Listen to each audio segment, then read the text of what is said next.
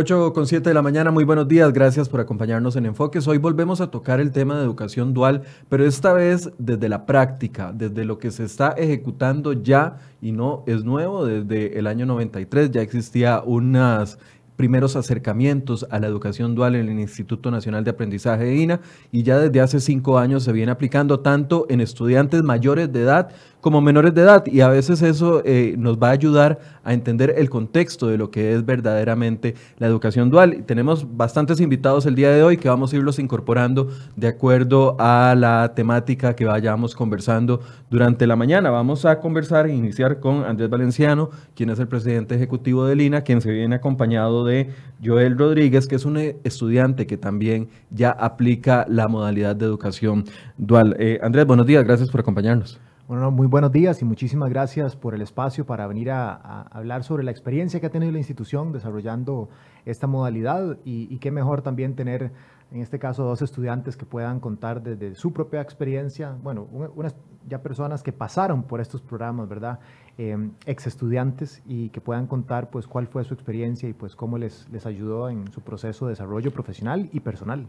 Bien, Joel, buenos días, gracias por estar acá con nosotros y casi ya incorporamos a Irina Núñez, que también es otra persona que, como decía Andrés, pasó por este proceso de educación dual. Buenos días, gracias por estar acá. Gracias, Michael, muy buenos días. Para mí es un placer realmente estar acá, que brinden este espacio para poder comunicarles a muchas personas eh, cuáles son los beneficios y cuál es realmente...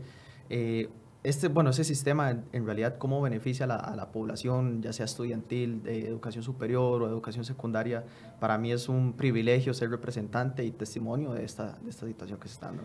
Andrés, tal vez empecemos con eh, un contexto de cuándo inició la educación dual en el, en el INA y a quiénes aplica, porque tal vez algunos pensaban, la parte del INA le va a tocar solo a los, a los que son mayores de edad, y no es así. No, en realidad los primeros acercamientos que tuvo la institución con, la modalidad dual fue desde 1993. Eh, lo importante de esto es que eh, esto, la modalidad dual es una, es una modalidad que funciona por demanda, ¿verdad? Y en esos primeros acercamientos se, se, tuvieron buenos resultados, pero no es sino hasta hace cinco o seis años que existe una verdadera demanda del sector productivo, es decir, ¿cómo, hago yo para ser un buen aliado en este caso de Lina, para que más estudiantes puedan realizar su eh, modalidad dual en diferentes empresas. Y, para quién aplica esto? Bueno, aplica para todos los estudiantes eh, que se matriculen en programas que ofrecen esta modalidad. Y en caso de Lina, es, son personas mayores de 15 años en adelante las que podrían participar. Eh, hablábamos de que solamente en este o actualmente hay más de 142 o hay 142 estudiantes que ya están estudiando en el INA vía modalidad dual. Así es, eso es en, este momento, ¿verdad? La cantidad de estudiantes que tenemos en, diferentes áreas, en diferentes partes del país, ¿verdad? Lo, importante de esto es que hemos podido llevarlo eh, a zonas fuera de, San José. Ahora vamos a ver un par de casos, ¿verdad?, de personas que pasaron por estos programas aquí en San José, pero decirle a los que nos escuchan, que nos están viendo, que esto lo hemos llevado a, programas que se ejecutan en Guanacaste, en la zona norte, en Heredia, en Cartago, es decir, por todas partes del país, eh, para brindarle una oportunidad a los estudiantes de que adquieran nuevas competencias, nuevas habilidades y que tengan esa primera experiencia con el, con el mundo laboral para que les facilite ya sea su transición hacia el trabajo o bien que igual les desarrolle competencias que después pueden aplicar en, otros estudios. ¿En qué carreras o en qué eh, carreras técnicas las están aplicando esta modalidad?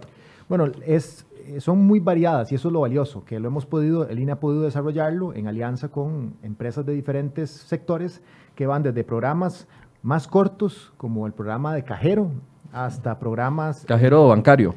Sí, o cajero como un punto de comercial. de, comercio y servicios, exactamente, comercial. Hasta en el área turística, pues tiene que ver con alimentos y bebidas, eh, chefs, cocineros, ¿verdad? De restaurantes, eh, temas de mecánica de vehículos, industria gráfica, diseño, eh, control de la calidad del software. Es decir, es, es, se ha ido ampliando y la idea es poco a poco llevarlo hacia otras áreas de la mano con el sector productivo que que, esté dispuesto a brindar ese espacio de, educativo para los estudiantes. La ley que ahora se está discutiendo, el proyecto de ley que se, ahora se discute en la Comisión de Ciencia y Tecnología, establece algunas pautas para el tema de educación dual. Una de ellas es el hecho de que haya eh, un seguro para el estudiante.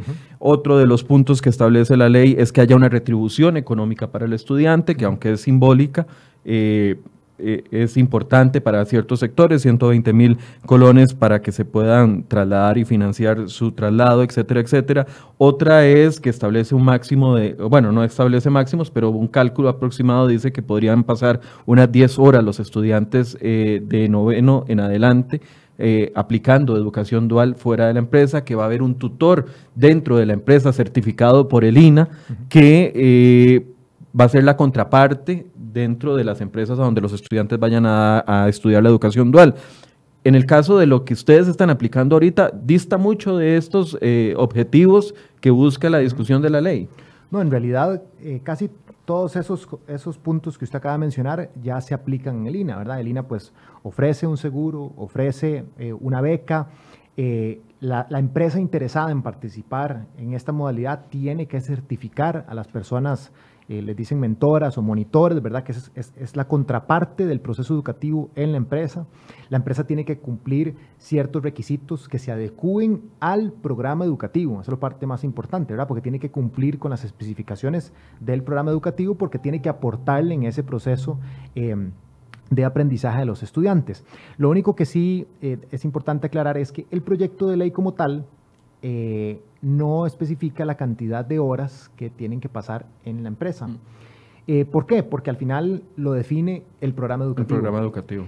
Pero en el caso... ese cálculo que le hice fue en base al programa de contabilidad, que me lo ah, explicó eh, Wagner Jiménez el, el, lunes anterior. Exactamente, y eso es importante porque hay programas en que, dependiendo de los objetivos de aprendizaje, es importante que los estudiantes pasen, ya sea en el caso del INA, pasen más tiempo en haciendo eh, su proceso de formación en la empresa, menos tiempo en el INA, pero en el MEP, y aquí hago una aclaración hablando por, por mis colegas del MEP, es que los estudiantes de los colegios técnicos hoy en día, sin que tengan que hacer su modalidad dual, por ejemplo, tienen una parte que realizan de su especialidad técnica y la otra parte la académica. eso, eso ya se hace, esa división adentro del colegio técnico. Lo que el programa modalidad dual está eh, diciendo es que la parte de la especialidad técnica, hay cierta cantidad de horas dentro de esta parte de la especialidad técnica que se van a realizar en la empresa, ¿verdad? Pero no es que se va a dejar de lado la parte académica, ¿verdad? Aclarar eso para los colegios técnicos. En el caso de Lina, pues es una parte de nuevo que depende del programa educativo, en que los estudiantes van a hacer una parte de su programa en el INA y una parte en, en, en la empresa en alternancia. Ahora, podemos hablar muy bonito de la educación dual, pero hay que ver cómo lo viven los estudiantes y para eso también le doy la bienvenida a Irina Núñez, que nos acompaña esta mañana, que fue estudiante del proyecto de educación dual dentro del INA y también a, Joel, que ya lo habíamos saludado. Irina, buenos días, gracias por estar acá. Muchas, gracias, buenos días. No sé si ustedes me quieren comentar, eh, cada uno pueden ir eh, alternando ¿Cómo fue el inicio del proceso de educación dual? ¿A qué edad? ¿Eran menores de edad o eran ya mayores de edad cuando empezaron esta modalidad? Las damas primero. bueno, yo terminé mi técnico especializado en mecatrónica. Tuve la oportunidad, gracias a Dios, de presentarme para especializarme en lo que es eficiencia energética en Holcim. Ahí la verdad es un poco diferente a lo que es el técnico especializado, como dijo Valenciano.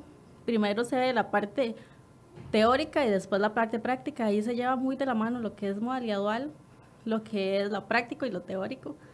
Entonces eso nos hace tener como una base sólida de lo que vamos a llegar a hacer en el trabajo.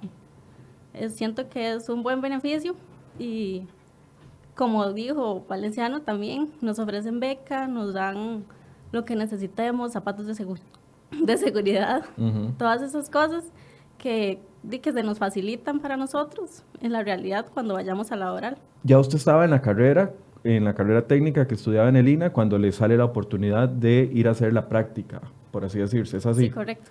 y cómo tomó esa oportunidad. Usted dijo, no, de ahí me van a ir a explotar o voy, voy, voy para mal o dijo, bueno, esto va a ser algo que va a ayudar a poner en práctica lo que estoy viendo en las aulas. Sí, de hecho, yo lo tomé como una experiencia y yo quería saber, como me dijeron que era en una empresa, yo lo tomé más que todo como para saber ya... ¿Cómo es la vida real? Ajá, la vida laboral. Tomarlo como una base sólida, como les dije. Es algo muy bonito porque sí lo ponen a trabajar a uno y sí los, monitores están muy atentos a lo que uno hace. Los, monitores son las personas que están dentro de la empresa, certificados por el INA, que le dan como la guía a usted en la práctica profesional. Es como cuando uno va a un trabajo normal, que siempre le ponen a alguien a, como a ayudarle a uno a aprender las cosas. Pero en ese caso, como uno es estudiante, del monitor sí se enfoca más en que uno aprenda porque no saben si uno se va a quedar ahí o si va a ser para otro lugar. Entonces sí le explica más a fondo qué se hace en ese caso, en, digamos, en esta empresa o qué se podría hacer en otras empresas también. Eh, mucha de la preocupación de algunas personas, antes de darle la palabra a Joel, es el hecho de la remuneración, ¿verdad? Y eso ha estado en discusión, ustedes lo han visto con personas que, de colegios que ahora están preocupados porque dicen que van a trabajar gratis para una empresa, que la remuneración no es suficiente, incluso conversando con algunos de los estudiantes del movimiento Resistencia Estudiantil decían, es que eh, lo que van a hacer es explotarnos. ¿Usted se sintió? Yo sé que tal vez la pregunta es un poco obvia y estamos en público y todo, pero ¿usted sintió algún tipo de beneficio o algún tipo de explotación por parte de la empresa? Yo siento que más que todo es un beneficio, no es explotación porque al final uno siempre necesita la experiencia. ¿Cuántas veces uno va a una entrevista de trabajo y le dicen, ¿y tiene experiencia? Eso di, lo echa uno. Bueno, a mí me pasó miles de veces. Sí. En cambio, al tener esta posibilidad, uno adquiere la experiencia y, y también tiene la beca. Ah, por ejemplo, yo soy de Quepos, yo me vine a estudiar acá. Entonces, a uno le ofrecen absolutamente todo, la, la, comida, los pasajes, dormida. Entonces, no es una explotación.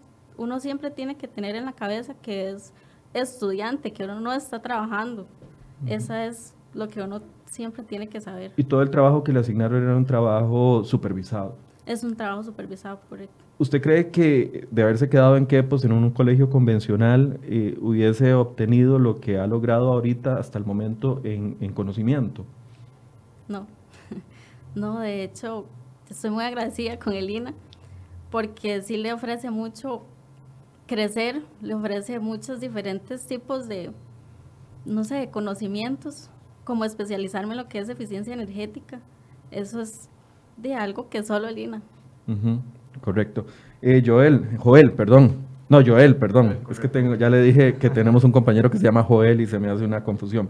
Joel Rodríguez eh, estudió diseño gráfico y mercadeo, ¿correcto? Correcto, diseño gráfico comercial, exactamente. Diseño gráfico comercial. ¿Cómo le fue a usted? ¿Usted empezó antes de cumplir la mayoría de edad en el INA o después? ¿Cómo fue su proceso? Eh, bueno, yo cuando inicié este, la, la parte de estudio, bueno, cuando inicié la carrera, tenía, si no me equivoco, 19 años. Eh, no, perdón, 21 años tenía, ya exactamente. Este, ya cuando concluí mis estudios y pude optar por la parte de la educación dual, este, la, ya trabajando directamente con una empresa, tenía, eso fue para finales del 2014. Em, fue interesante porque eh, a diferencia de cómo se ha tomado hoy en día, eh, para nosotros fue una expectativa muy positiva. Eh, la forma en, que en, cómo se nos informó que era la educación dual y demás, eh, los beneficios de esta formación, fue realmente este, algo muy emocionante para todos.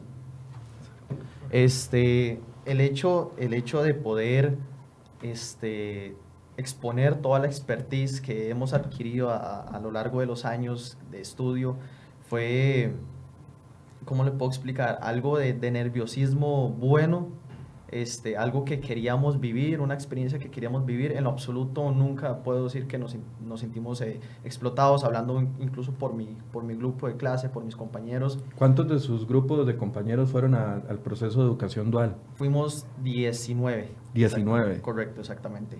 La clase era de 19 y fuimos los que... La totalidad. Exactamente. De ese grupo, ¿verdad? Porque Lina, pues, obviamente trabaja diferentes grupos, diferentes carreras y demás, entonces, de mi grupo, de mi clase, fuimos 19. ¿Y cómo funcionaba eso? ¿Iban unas cuantas horas por semana? Eh, ¿Había un día definido solo para práctica? Eh, ¿Todos fueron a una misma empresa o cada quien fue a empresas diferentes? Bueno, Elina se aseguró y se cercioró de que las empresas a las que eh, pudiéramos asistir fueran empresas confiables, que tuvieran las comodidades. Incluso hicimos una entrevista primero, vimos el espacio de trabajo y si nos sentíamos agradados también. Eh, acoto también la preocupación de Lina en enviar trabajadores sociales para revisar que todo estuviera bien. El profesor incluso asistió varias veces a la, a la, a la práctica profesional. Los acompañaba. Exactamente, para asegurarse que estuviéramos bien, las condiciones fueran buenas. Eh, realmente no, nunca nos sentimos descuidados en lo absoluto, más bien el acompañamiento fue bastante, bastante grande. ¿Aprendió algo o fue una pérdida de tiempo? No, definitivamente eso me abrió las puertas para hasta el día de hoy. Eh, ni siquiera yo he tenido que buscar trabajo. Nunca he tenido la necesidad de ni siquiera hacer un currículum. Básicamente este, las empresas me han llamado desde la... Desde la ¿cuánto, tiempo estuvo en, en, el proceso de educación dual? Eh, fueron seis meses. Seis meses. Bueno, en realidad se extendió en, un periodo de un año, en donde estuvimos eh, algunos meses en clase, luego íbamos otro mes a la, a la, práctica profesional y demás. Y después de eso, usted sale, ya se gradúa de su especialidad. Correcto. Y de inmediato. ¿Y cuándo consigue trabajo? Al día siguiente. Es más, antes de graduarme yo ya tenía trabajo. Eh, ¿En la misma empresa donde había hecho la práctica o en eh, otra? Exactamente, con ellos estuve desarrollando algunos proyectos. Eh, antes de yo graduarme, incluso durante el proceso de formación dual, ya yo tenía campañas publicitarias. Esto fue para este, la empresa Tiendas Universal. este, yo ya tenía campañas desarrolladas, publicadas y demás. yo concluí mi proceso de, estudios, concluí la, la, la carrera, me gradué. Al día siguiente yo ya tenía trabajo en una agencia y desarrollé varios proyectos donde a los dos meses ya me estaba llamando otra agencia. Hasta la fecha todavía me siguen llamando algunas empresas ofreciéndome trabajo. En su caso, ¿cómo le fue Irina con el tema laboral? Sí, me pasó lo mismo en realidad. ¿Cuántos, ¿Cuántos meses estuvo desempleada después de terminar el asunto? Estuve un fin de semana sin trabajo nada más. Un fin de semana desempleada nada más. Sí, de hecho eh, terminó las clases un viernes en, en el INA de Cartago y el lunes ya tenía que entrar a trabajar en, en las, lo que es la cervecería. ¿Y ya actualmente mantienen ese trabajo? Actualmente sigo ahí. ¿Cómo, ¿Cómo, valoran ustedes dos, que son estudiantes, recientemente estudiantes, eh, personas jóvenes que han tenido esta oportunidad, cómo valoran la, discusión que se está dando en este, en este momento en el país? ¿Creen que eh, falta información para que los muchachos entiendan lo que verdaderamente es educación dual o pueden estarnos acusando en este momento de solo estar hablando de las cosas bonitas y no las cosas feas. Pero ¿cómo valoran ustedes la discusión que se está dando en el país con respecto a esto? Yo siento que mucho es las ganas que uno tenga de hacer las cosas, porque si uno necesita, uno busca.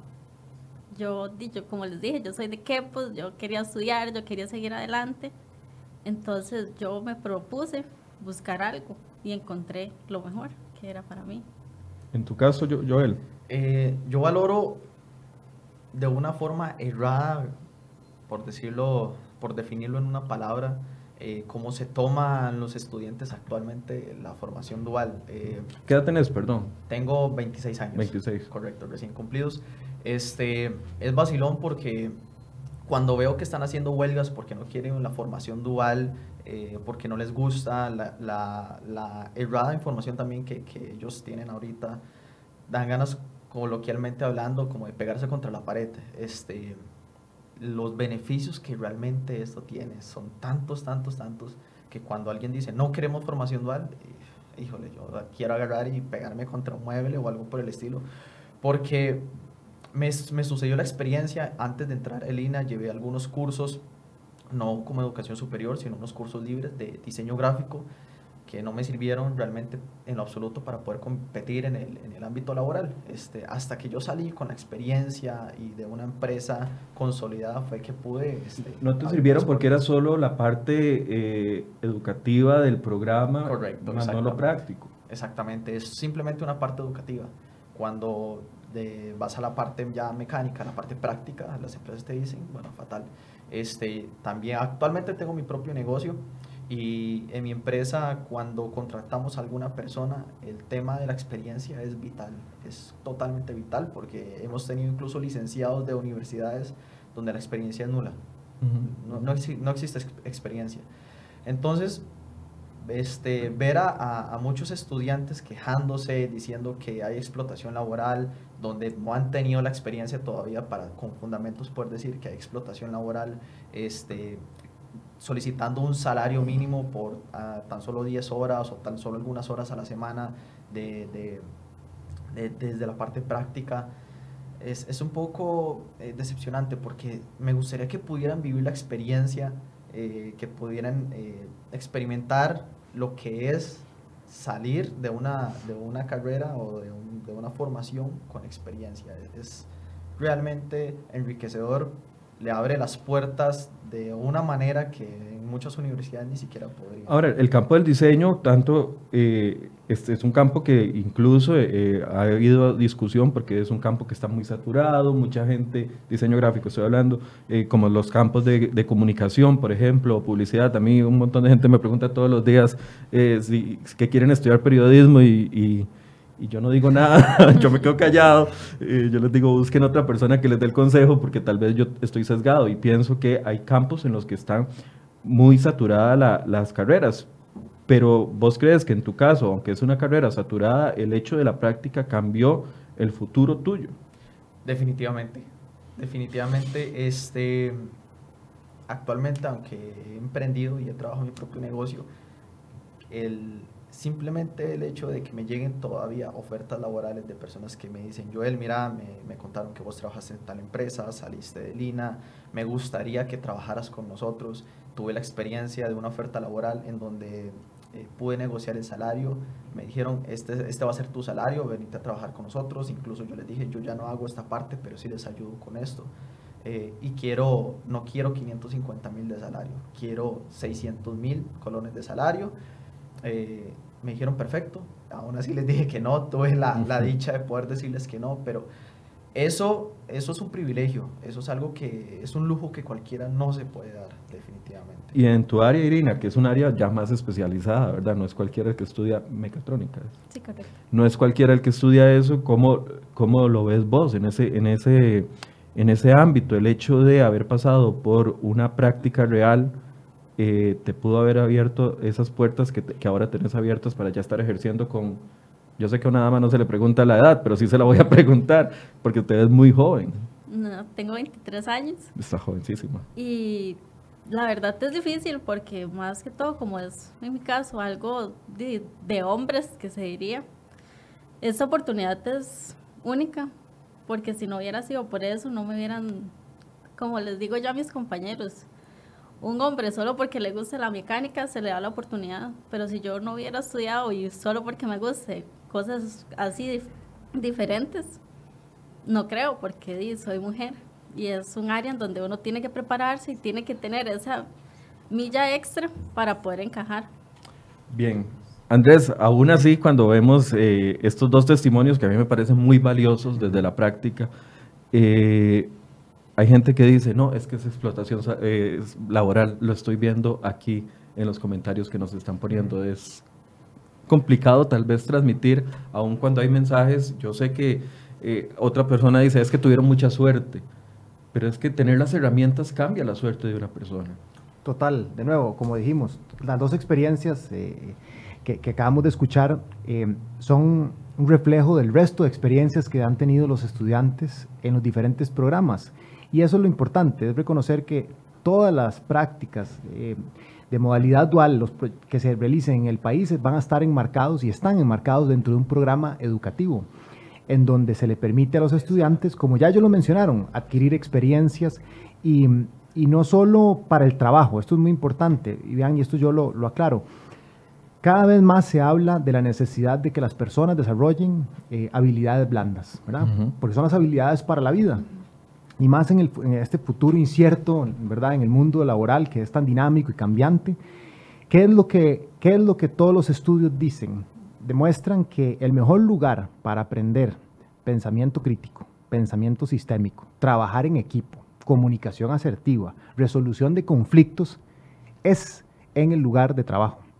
Entonces, en darle la oportunidad a los estudiantes de que una parte de su proceso educativo se realice en, un ambiente eh, laboral real, les permite desarrollar un montón de competencias que eventualmente pueden aplicar no solo en esa empresa, sino en cualquier empresa, en su propio emprendimiento, como estamos escuchando el caso de Joel, o aún si quisieran seguir estudiando en, en cualquier otra carrera o cualquier otro programa educativo, les sirve. Entonces esto más bien les abre un montón de puertas más allá de solo la empresa donde están realizando la práctica. El tema de la suerte es un tema que, es muy mencionado por las personas y aún incluso cuando explicamos las posibilidades, el, la semana, este lunes estuvimos con Wagner Jiménez, diputado, que ya se va a incorporar a esta conversación y veíamos que aunque los argumentos son sólidos con respecto a la experiencia y los beneficios que podría traer o no, y además que no es obligatorio, es un tema de voluntad de cada uno de los estudiantes, aún así se mantienen las las eh, dudas al respecto. Por un tema de, ya, ya te doy la palabra Andrés, por un tema de acomodo de nosotros aquí, voy a despedir a a Joel, a Joel y a Irina y a los, a los que les agradezco muchísimo para incorporar a Wagner Jiménez y también vamos a estar conversando en pocos segundos con el vocero de la ANDE que tiene dudas con respecto a la educación dual, pero no quiero despedirlos sin antes agradecerles por contarnos su experiencia. Muchísimas gracias, de verdad, a ambos, ¿verdad? Un lujo. Bueno, ya a Irina yo, me ha tocado ir a, verla cuando ella estaba haciendo su eh, modalidad dual en Holcim. Ahí fue donde nos conocimos en ese momento. Eh, yo es la primera vez que, lo conozco, pero de verdad muchísimas gracias porque con el ejemplo de ustedes, que es reflejo de la experiencia de otros estudiantes, vemos que, lo que tenemos que seguir como país y como instituciones educativas es seguir dándole oportunidades para que demuestren el potencial y el talento que tienen, que es lo que todas las personas quieren, ¿verdad? Gracias Irina, gracias Joel. Muchísimas gracias a, ambos, de verdad, por su tiempo y su testimonio.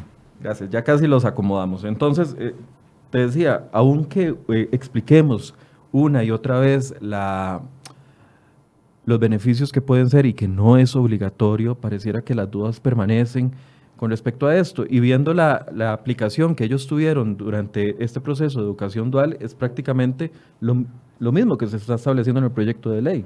Exactamente, esto es básicamente, el proyecto lo que busca es darle más cobertura, darle más escala para que esto alcance a más personas, más personas que de manera voluntaria quieren participar, quieren tener un proceso educativo como, como el de Irina, como el, el, que tuvo Joel, que, que, les va a abrir muchas puertas. Entonces, eh, me imagino que van a, a, a, seguir existiendo dudas, pero por eso es importante seguir generando estos espacios. Y para mí lo más valioso es escuchar de primera mano, no en lo abstracto, no en lo teórico, sino escuchar de primera mano a, a personas que ya pasaron por el programa y cuál fue el impacto en sus vidas, eh, eh, cuál fue el impacto que tuvieron en, en, sus vidas el haber podido participar en, en programas con esta modalidad.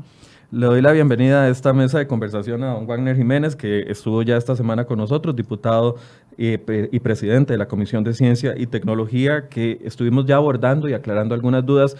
Wagner, para ponerlo al día, porque estaba en una reunión, creo que no nos pudo escuchar, pero teníamos dos ejemplos importantes de lo que ha sucedido dentro de Lina con educación dual, un estudiante de mecatrónica y un estudiante de diseño eh, en mercadeo y diseño gráfico y mercadeo y las experiencias, me decían, lo más, lo más llamativo que me, que me llegó a mí de ellos es que tenían trabajo incluso antes de terminar el programa de educación dual.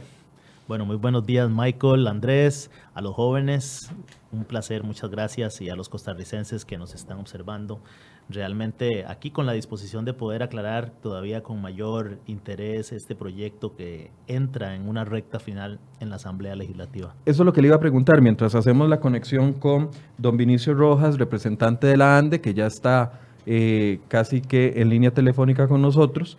Eh, ¿En qué estado está el proyecto en este momento? Yo sé que venía un periodo para establecer algún tipo de emociones por parte de los diputados. Sí, efectivamente, nosotros el día de hoy, jueves, estaremos anunciando el primer día de emociones de acuerdo con el artículo 137 del reglamento de la Asamblea Legislativa. Es decir, hasta hoy hay tiempo para que los diputados presenten mociones al último texto que nosotros hemos dictaminado por consenso dentro de la comisión. Significa que el próximo lunes estaremos sesionando extraordinariamente para evacuar esas mociones, devolver a plenario para que se anuncie el segundo día, llegar a otra extraordinaria y presentar el informe final para un primer debate. Para ya un primer debate. Se conecta vía telefónica con nosotros don Vinicio Rojas de la Asociación Nacional de Educadores, quien iba a participar con nosotros, pero de última hora tuvo una situación y no pudo participar. Don Vinicio, buenos días, gracias por acompañarnos. Sí, buenos días, Michael.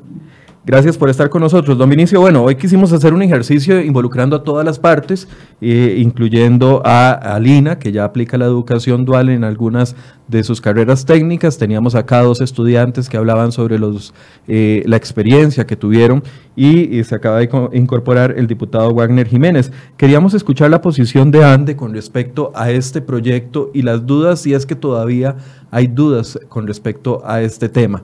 Eh, usted antes de empezar la conversación nos envió un mensaje donde hablabas del proyecto de ley que estaba publicado en la página de la Asamblea y donde ah, tenía algunas dudas. ¿Es correcto, don Vinicio?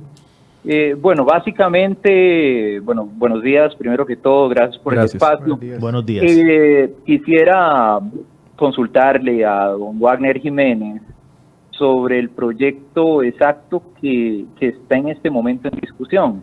Lo que sucede es que, perdón, es que escucho un eco ahí atrás, no sé si lo pueden solucionar. Ya se lo estamos tratando de solucionar. Nosotros sí le escuchamos bien. Ah, ok. Ahí, ahí suena mejor. Mucho mejor, muchísimas gracias. Perfecto. Hable un poquito más duro, don Vinicio, para escucharle mejor. Bueno, estoy hablando muy duro, bastante. ok. Eh, bueno, decía que en la página de la Asamblea Legislativa se puede descargar el proyecto que está en la pestaña que dice proyectos de ley y usted indica 20.786 y va a aparecer el último texto sustitutivo con fecha del 13 de junio. Ese, hasta donde yo entiendo, tengo entendido, es el texto dictaminado en comisión, fue el último, es el que debería estar en discusión. No obstante, ayer sostuve un debate en Teletica con el diputado Erwin Macías del PUS y él tenía un texto diferente, de hecho me lo entregó, eh, es un texto que no se encuentra publicado, que no es de acceso para la ciudadanía, y en el cual, eh, bueno, mantiene muchas cosas similares, pero tiene un cambio de fondo bastante importante, y es el hecho de que ya el aporte empresarial, en este texto que me dio don, don Erwin Macís, ya no aparece. O sea, los 120 mil colones que se había establecido para las grandes empresas aportar mensualmente ya no aparecen. De hecho, yo reconozco que don Wagner Jiménez eh, fue defensor de que ese, ese aporte debía estar en el proyecto, entonces quería consultarle si el aporte se mantiene, si sigue ese artículo ahí, o si en alguna versión que están manejando los diputados en otras instancias que no son públicas, ya ese aporte se eliminó. Don Wagner, ¿cuál es el proyecto que se está discutiendo y, ellos tienen duda con respecto a cuál es la versión que eh, va a estar acá y nos da una fecha, don, don Vinicio. Muchas gracias, don Vinicio, por esa pregunta. Yo le voy a responder con el proyecto que nosotros dictaminamos en la comisión, porque bajo ninguna circunstancia podríamos pensar en, en cualquier ocultamiento de información. La información de la Asamblea Legislativa es una información transparente y actualizada. Es, hay una página www.asamblea.go.cr. El artículo 26 del proyecto de educación dual establece... Perdón, antes de que siga, eh, don Wagner, ¿usted puede mandarnos el link para publicarlo aquí inmediatamente en la conversación? Claro. ¿Usted me lo puede pasar a mí al, teléfono? Ya, se, lo voy a pasar, con mucho gusto. Lo que quería aclararle es que el artículo 26 del proyecto de ley que nosotros dictaminamos literalmente establece lo siguiente de los aportes de las empresas o centros de formación para la empleabilidad. Las empresas que participen en la educación dual deberán hacer un aporte mensual al Fondo Especial de Becas de Lina por cada estudiante que reciban de 120 mil colones mensuales indexado anualmente de acuerdo con el índice de precios del consumidor. Quedan exceptuados de este cobro las empresas definidas como pequeña y mediana empresa de conformidad con lo señalado en la ley 8262 de ley de fortalecimiento de las pequeñas y medianas empresas del 2 de mayo del 2002.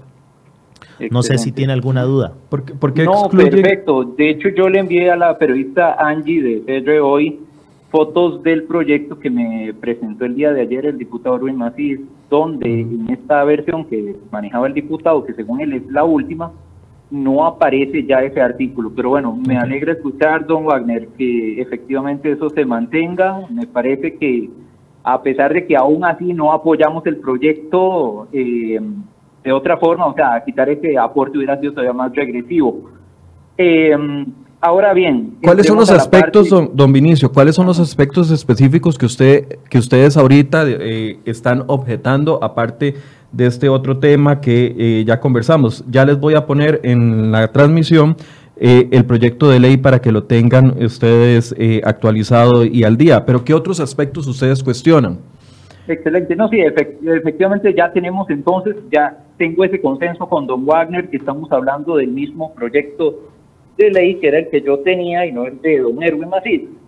Lo, entonces, entrando a los argumentos propiamente sobre la base de este texto, eh, el diputado Wagner Jiménez y otros defensores del proyecto han dicho que el estudiante solo pasaría 10 horas semanales en la empresa.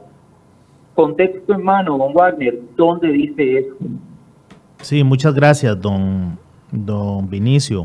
Efectivamente, el texto nosotros hemos definido en el artículo 4 el principio de alternancia que garantiza la participación de los jóvenes en los centros educativos y en las empresas. La estimación de 8, 10 o hasta 12 horas que nosotros estamos realizando, don Vinicio, es con base en el plan de estudios actual que maneja la Dirección de Educación Técnica del Ministerio de Educación Pública. Yo le quiero preguntar a usted para hacer un ejercicio de matemática básica. ¿Usted conoce cuántas son las lecciones que recibe por semana un estudiante en un colegio técnico profesional? Bueno, yo quería referirme primeramente a lo que dice el inciso. Ese efectivamente el artículo 4, inciso M, dice la cantidad de horas que la persona estudiante permanezca en la empresa dependerá del diseño curricular del Sí. programa de EFTP correspondiente. Este principio se desarrollará en cada programa educativo de conformidad con los lineamientos curriculares de cada institución educativa. Así es. O sea, realmente esto queda bastante abierto, don. Don Vinicio, ¿cuántas lecciones, ¿cuántas lecciones recibe un estudiante por semana en un colegio técnico en una carrera técnica? Sí, puede ser efectivamente un rango sí, similar al de 7 y 10 horas por semana. No, don Vinicio, son 24 horas semanales de carrera técnica. Entonces, con el principio de alternancia, los jóvenes en una media participarán hasta 12 horas por semana en las empresas si utilizamos un 50%. ¿Por qué le estamos dando la autoridad al centro educativo para que lo defina?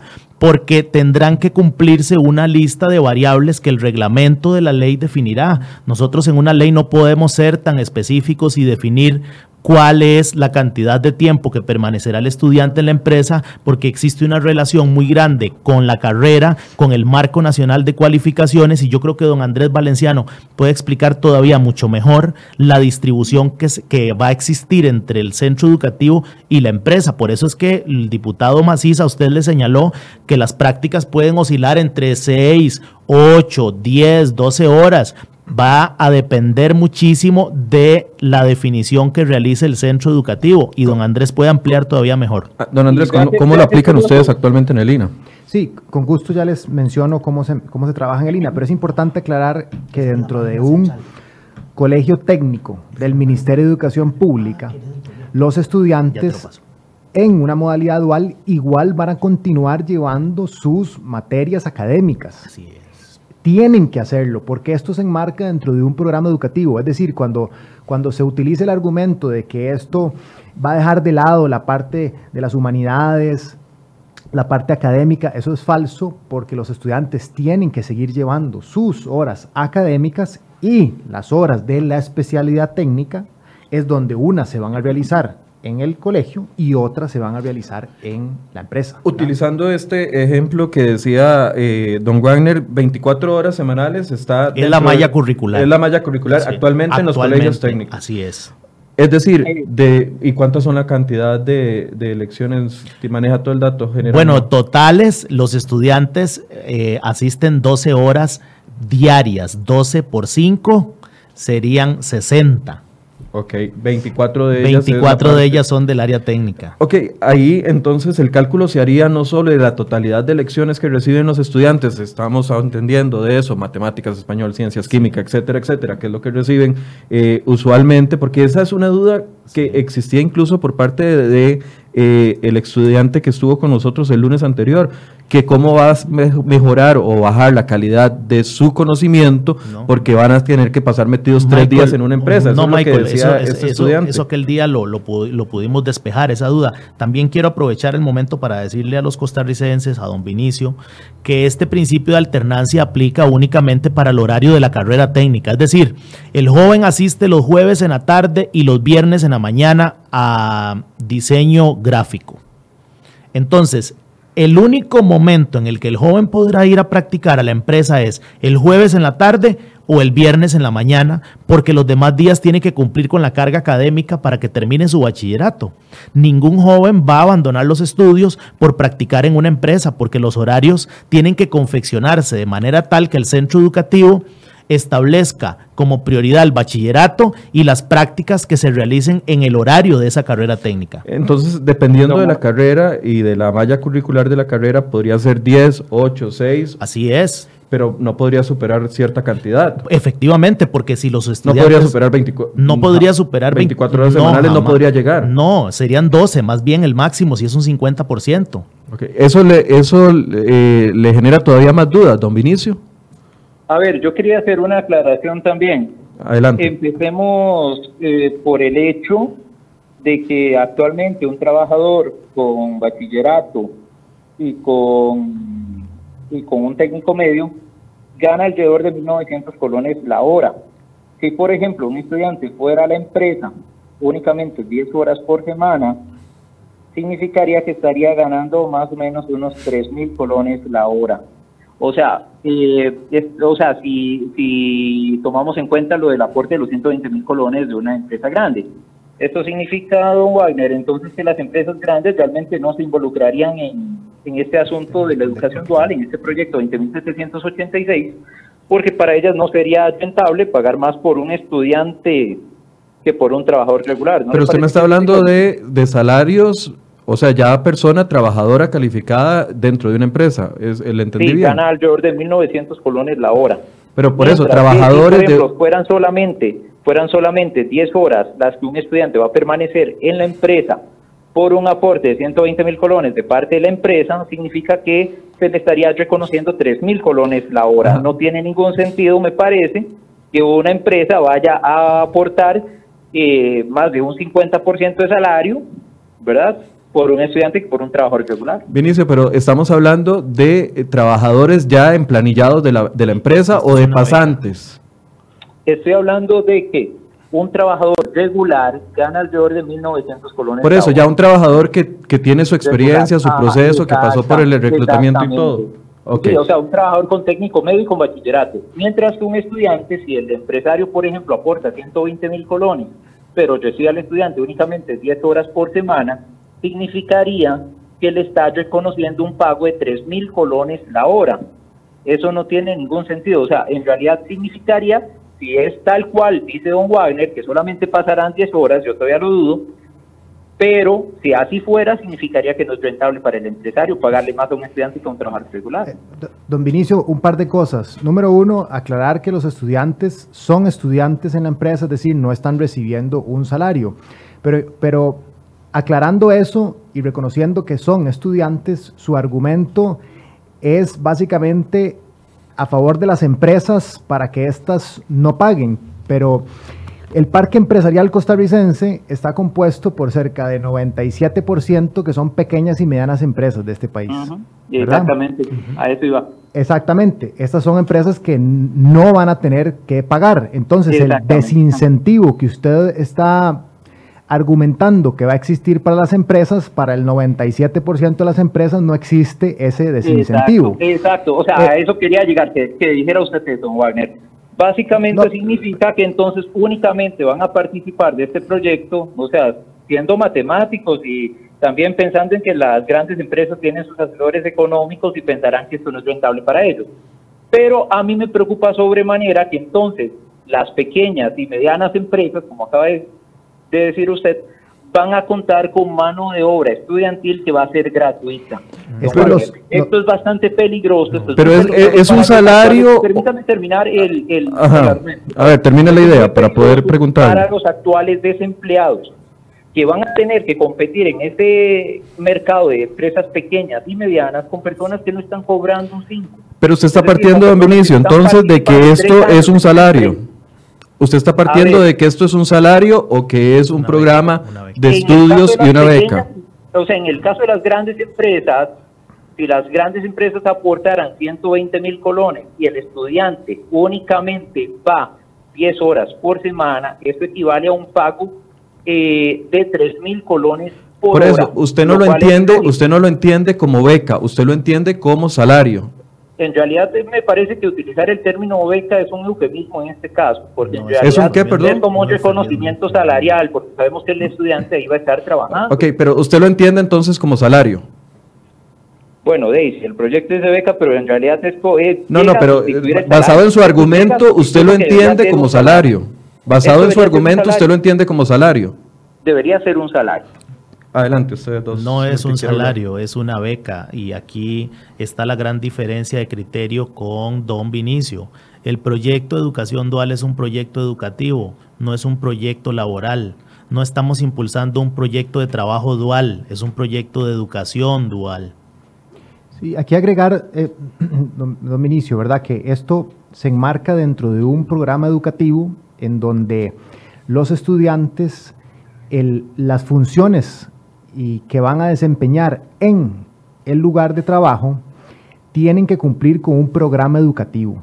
No pueden ponerlos a hacer lo que la empresa quiera. La empresa tiene que cumplir con el programa educativo. Por eso es que la persona que los va a recibir, que, los va, que va a supervisar su trabajo en la empresa, tiene que ser certificado, en este caso, como lo dice la ley, por el Instituto Nacional de Aprendizaje, que es algo que ya hoy el INA hace, que ha resultado muy valioso porque permite, y lo principal misión que tiene, una de las principales misiones que tiene el Ministerio de Educación Pública y el Instituto Nacional de Aprendizaje es velar por el derecho de los estudiantes.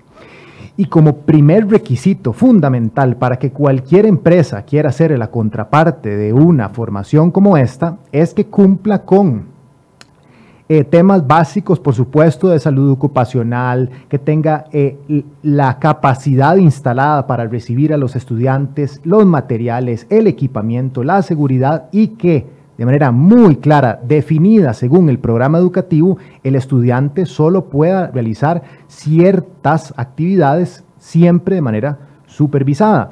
Incluso supervisada, pero van a ser actividades laborales también. Pero de manera actividades laborales. Estoy de acuerdo con que tal vez el primer año, cuando el estudiante apenas se esté familiarizando con el tema, cuando se esté familiarizando con la empresa y con, y con sus eh, actividades, con sus labores, quizás no aporte mucho laboralmente. Pero, o sea, son tres años los que el estudiante va a tener que pasar en esa empresa. Evidentemente, después de unos meses ya el estudiante podrá empezar a aportar eh, muy similarmente a cualquier otro trabajador. Por eso es que no tiene ningún sentido afirmar que no está trabajando. En realidad, sí va a estar trabajando y va a probablemente estar ocupando una plaza que bien podría estarse ocupando con una persona desempleada en este momento que está tratando de buscar opciones laborales. Don Vinicio, ¿por qué no discutimos un poco el cada artículo del proyecto? Porque en ningún artículo está ningún argumento de esos que usted acaba de decir. Esas son suposiciones eh, y un idealismo suyo de cómo sería el proyecto, pero mejor discutamos cada uno de los artículos e incisos del proyecto para poder avanzar, porque veo que lo que usted plantea es una posición muy personal y también una visión idealista de qué significa educación dual para usted, pero no lo que estamos discutiendo en la Asamblea Legislativa como proyecto de ley. Ahora, el filtro aquí es el programa, de, el programa establecido por el Ministerio de Educación para noveno, para décimo y para undécimo. Eh, eh, o sea, si esta situación que don Vinicio asume que podría eh, suceder se diera es porque están mal diseñados los programas. La responsabilidad. de matemáticas recibimos cinco años y no aprendemos lo mismo los cinco años. Efectivamente, y la responsabilidad de fiscalizar que no exista un abuso por parte de las empresas es una responsabilidad inherente del profesor, del colegio, del INA, porque también tendrá presencia durante el periodo de práctica de los estudiantes en la empresa. Esa responsabilidad es inherente del profesor que nombra el Ministerio de Educación Pública o que nombra el INA.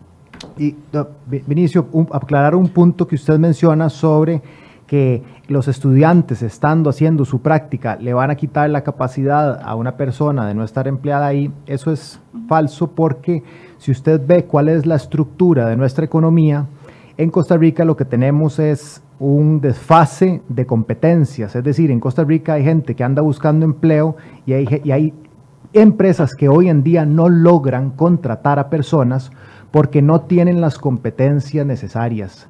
Entonces no es un tema de falta de cupos en las empresas, lo cual es su argumento. El, argumento de fondo es que tenemos que asegurar que estudiantes adquieren las competencias para desarrollarse profesional y personalmente para que no aumenten las cifras de desempleo del país. Entonces, eh, es, es, es, una falacia decir que un estudiante, que además es un programa educativo, le está quitando campo a alguien que no tiene las competencias para insertarse laboralmente. Le pongo el siguiente ejemplo, disculpe, le pongo el siguiente ejemplo. Eh, Andrés Valenciano es el que le está hablando. Ah, perdón, sí, don Andrés. Eh, supongamos que un estudiante recién graduado de un CTP va a buscar y empleo una empresa mediana y esa empresa en este momento, supongamos, tiene tres estudiantes practicantes que llevan por su segundo año de educación dual y ya están cumpliendo algunas funciones en la empresa quizás si había alguna plaza disponible en esa empresa, se le va a dificultar mucho más a ese estudiante recién graduado poder conseguir ese trabajo que si la empresa no tuviera disponibilidad tres trabajadores estudiantes que no están cobrando un 5 de salario y que no tienen ningún derecho laboral. Es que eso, eso, es, eso es un argumento hipotético que no, que no puede suceder y que usted sabe que puede suceder. Eso va a suceder efectivamente. No, es que... Las empresas, para que el estudiante practique, de cómo practico, tengo que trabajar. No, la única forma, si yo voy a trabajar, a practicar, tengo que trabajar propiamente en la empresa. Un estudiante que va a estar por pocas horas durante la semana haciendo su práctica eh, de la modalidad dual, jamás va a poder reemplazar a un trabajador que se dedica tiempo completo a eso, que ya fue graduado, que además ya entra en una relación laboral. Son dos cosas completamente distintas que no compiten entre sí. Bueno, supongamos que tiene tres estudiantes. Igual, porque los estudiantes van a estar realizando pueden irse alternando de, horario realizando no estar cubriendo diferentes turnos de la empresa. los estudiantes realizan limitadas funciones y se desempeñan en áreas muy específicas durante un tiempo muy, muy limitado con supervisión.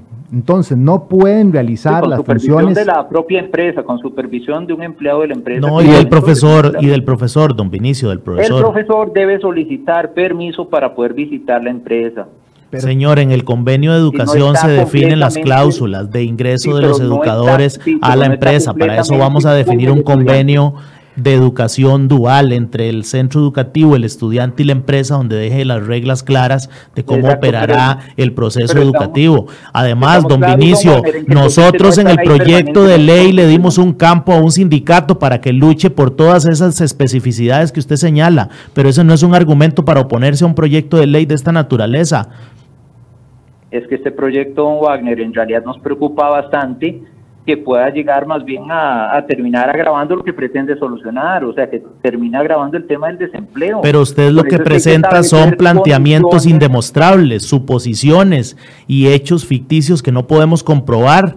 Bueno, tampoco podemos comprobar en este momento que el estudiante no va a ir a trabajar a una empresa, usted tampoco lo puede. Sí lo podemos comprobar porque desde el capítulo 1 hasta el capítulo 4 del proyecto de ley, en todo momento señalamos que el proyecto es un proyecto educativo y no es un proyecto con relación laboral. Ningún estudiante trabajará en la empresa y será mano de obra.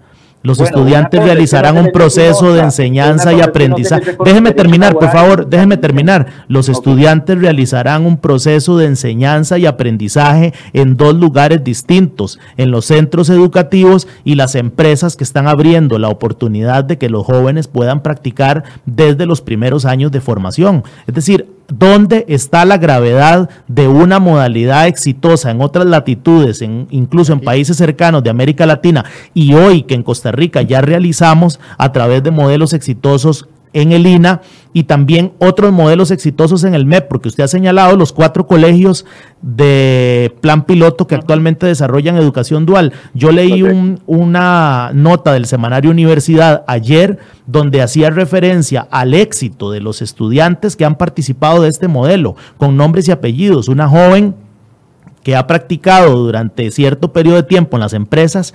Y déjeme contarle, don Vinicio, porque ya usted me va a salir con el argumento de que las empresas, eh, de que este plan ha sido un fracaso. Déjeme contarle que he encontrado un motivo por el cual el plan piloto de educación dual en el MEP fue un fracaso. ¿Sabe por qué fue un fracaso? Porque nunca se estableció la prioridad y la obligatoriedad de las empresas de becar a los estudiantes. Los estudiantes están participando en un modelo sin recibir ninguna protección, ninguna póliza, ningún aporte del sector empresarial, ningún aporte de, beca del Estado costarricense para ayudarle a sus estudiantes. Por eso este modelo eh, trae la definición conceptual de un apoyo real al estudiante desde su primer año de formación para que pueda salir adelante con sus estudios. No le limitemos la posibilidad a muchos jóvenes que desean formar parte de un programa en el cual aprenden en dos lugares distintos, adquieren conocimiento, aprenden a resolver problemas, se comunican de manera asertiva, desarrollan estas habilidades blandas como el trabajo en equipo, como la posibilidad de autocontrolarse como ser humano, como persona, y eso solo en el centro de trabajo lo puede aprender, no lo aprenderá leyendo libros y en, los colegios técnicos. Perfecto, excelente. Si van a estar trabajando en equipo, en empresa, entonces, si van a estar trabajando, no, aprendiendo, van a estar Discúlpeme, pero el trabajo en equipo es un concepto que se aplica también en la educación, don Vinicio. Don Vinicio, una, una consulta. Usted, una consulta, don Vinicio, usted... Eh, como es representante del ANDE, de la Asociación Nacional de Educadores, confía, eh, ¿usted es educador? No, yo no soy educador. No soy educador. Yo tengo contacto cercano con los educadores. Ok, pero usted es representante de ANDE. Correcto. Ok. ¿Usted conoce los programas de estudio que se están aplicando actualmente para los colegios técnicos para que para poder sacar esa conclusión de decir usted de que lo que se estudia un año no es lo mismo que se estudia el segundo y el tercer año o no los conoce? Eso es un aprendizaje progresivo que se da en las aulas. Yo acá lo que quiero discutir es propiamente el concepto, el, el proyecto. Y el proyecto efectivamente tampoco nos va a garantizar que es que es importante eh, trabajando en las aulas. Es, importante lo que le estoy preguntando porque es parte del el filtro que respalda el proyecto de ley. Por eso se lo pregunto, porque como le decía el ejemplo ahora, matemática la estudiamos los cinco años, es más, desde primer grado de la escuela. Y no todos los años se aprende lo mismo, porque el programa va haciendo, eh, que, llevando a los estudiantes a nuevos conocimientos, aunque la materia se llame igual. Es lo mismo que le pregunto en educación dual. O sea, ¿usted no confía entonces de que lo que estudia en educación dual, un programa hecho por el Ministerio de Educación, por técnicos del Ministerio de Educación, no confía que esos sean diferentes para cada uno de los tres años. Esto ya se está aplicando en los colegios técnicos profesionales. y 500, 525 estudiantes de Lina, muchos de ellos menores de edad también. Sí, así es. Excelente, sí, o sea, ya se está aplicando. Entonces, realmente lo que tenemos acá es un proyecto que más bien llegue a incorporar algunas cuestiones que disminuyen el piso de los derechos laborales cuando en realidad... Pero es una práctica, don Vinicio, no, es una práctica profesional, no es un, no es un salario. Usted sabe que ya se está dando, don Wagner, en los colegios técnicos ya se está preparando adecuadamente a los estudiantes, tanto para el mundo laboral como para el mundo académico. Hoy los estudiantes no pueden escoger la carrera que ellos desean en los colegios técnicos. La malla curricular es rígida y establecida por el centro educativo. Sí, está establecido. A, mí me parece y el estudiante escoge a partir de ahí. A mí me parece que es, muy importante rescatar como comenzamos esta, esta entrevista, escuchando la voz de las personas que ya han pasado por estos programas, escuchar a los cientos, cientos de estudiantes de todo el país que, que lo han hecho en el INA, que lo han hecho en el MEP, que lo han hecho en otros lugares, qué ha pasado con estos estudiantes, cuál ha sido su experiencia, cómo han logrado salir adelante, encontrar trabajo, seguir estudiando, poner sus propios emprendimientos, como escuchamos a Joel ahora. Es decir, eh, la experiencia en Costa Rica, no solo en otros países, la experiencia en Costa Rica nos, nos ha demostrado que, que, esto le favorece a las empresas porque están contentas y están participando, pero más importante que eso, le favorece a las personas. Y, y esto es darle una oportunidad a las personas para que bajo una modalidad puedan poner en práctica conocimientos, adquirir nuevas competencias, poder llevar eventualmente eh, sus estudios hacia adelante o bien conseguir trabajo y ayudar al desarrollo de sus familias, ayudar al desarrollo del país. Es decir, es, estamos hablando de algo no hipotético, no, eh, no eh, teórico, estamos hablando de que la experiencia bajo la cual también se, la, se basa este proyecto de ley es la experiencia que se ha hecho acá en Costa Rica, que nos ha demostrado que los estudiantes salen adelante, consiguen trabajo, siguen estudiando, las empresas eh, adquieren conocimiento, los docentes adquieren mucho conocimiento nuevo porque aprenden también de cómo de nuevas tendencias tecnológicas, digitales, nuevas formas de trabajo. Es decir, esto es ganar, ganar, ganar. Ganan los docentes porque adquieren nuevo conocimiento, uh -huh. ganan los estudiantes, adquieren competencias y las empresas pueden seguir también creciendo. Entonces, eh, lo, lo valioso, creo yo, y mi recomendación es para las personas que nos escuchan, es hablen con los estudiantes, conozcan los casos de éxito eh, con las personas, las empresas, de lo que ha sucedido y vemos cómo esto es, una, es, una, es un paso de darle una oportunidad adicional. Los otros programas van a continuar, los programas presenciales, los colegios académicos, las universidades siguen adelante. Esto es una oportunidad más para el país, para que las personas puedan salir adelante. Uh -huh. Eh, don Vinicio, no sé si, eh, bueno, ya colocamos el, el, enlace con el proyecto de educación dual, donde ustedes le dan el clic, se la va a descargar automáticamente en la computadora o en su celular y ahí viene el texto en Word. ¿Hay algún otro tema o, y más bien le propongo, porque como se nos fue el tiempo, usted podría visitarnos aquí en el set la próxima semana y volvemos a hacer un foro sobre estas preocupaciones que ustedes tienen en ANDE? Excelente, sí, claro, lo podemos agendar por teléfono. Ok, lo vamos a agendar, pero ya está comprometido, ¿verdad? No se nos quite. Perfecto, muchas gracias. Eh, ¿Quiere hacer un cierre, don Vinicio? Bueno, yo lo que haría el llamado a la población es a que sí, efectivamente revisen el proyecto, que se den cuenta que en este proyecto se van a estar empleando estudiantes en distintas empresas, especialmente puede ser que sean las empresas medianas y pequeñas las que se aprovechen. Lo, lo voy a corregir, se van a estar educando dual. estudiantes en empresas. Estoy, estoy, por favor, concluyendo, Wagner. Van a estar trabajando en las empresas, eh, esto podría eventual, van a estar subsidiadas con los recursos del INA, es decir, estas empresas no van a tener que pagar un 5 por tener a los estudiantes ahí. Solo las pequeñas y medianas empresas, las grandes sí. Exacto, las grandes sí, pero no les va a okay. ser rentable. Ok, entonces las pequeñas y medianas tendrán estudiantes en sus empresas totalmente gratuitos que eventualmente podrían significar una competencia bastante dura para las personas que actualmente se encuentran trabajando, se encuentran buscando trabajo. Quería señalar también que, bueno, ya el mercado laboral está bastante saturado, hay pocos puestos de trabajo y efectivamente sostenemos que el lugar de los estudiantes es en las aulas, o sea, menores de 18 años deberían estar estudiando.